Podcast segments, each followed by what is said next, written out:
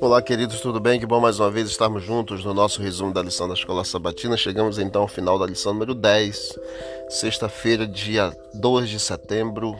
As dificuldades que temos de enfrentar podem ser grandemente diminuídas por aquela mansidão que se esconde em Cristo Jesus, nosso Senhor.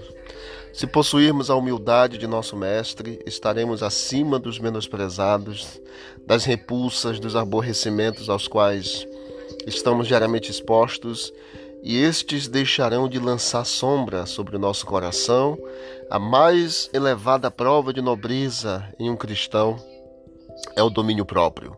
A pessoa que, diante de maus tratos ou de crueldade, deixa de manter a, a mente calma e confiante, rouba de Deus o direito de revelar nela a sua perfeição de caráter. A humildade de coração é a força que dá vitória aos seguidores de Cristo. É a garantia de sua ligação com as cortes do alto.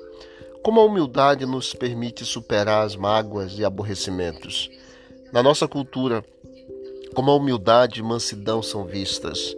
Existem exemplos de pessoas mansas e humildes hoje próximas a você? Quem são essas pessoas ou como é que elas expressam características que você pode aprender com elas? Que Deus abençoe a você e a mim.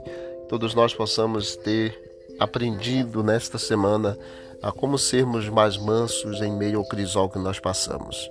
Vamos orar. Querido Deus, obrigado pela semana de estudos, obrigado por mais esse dia.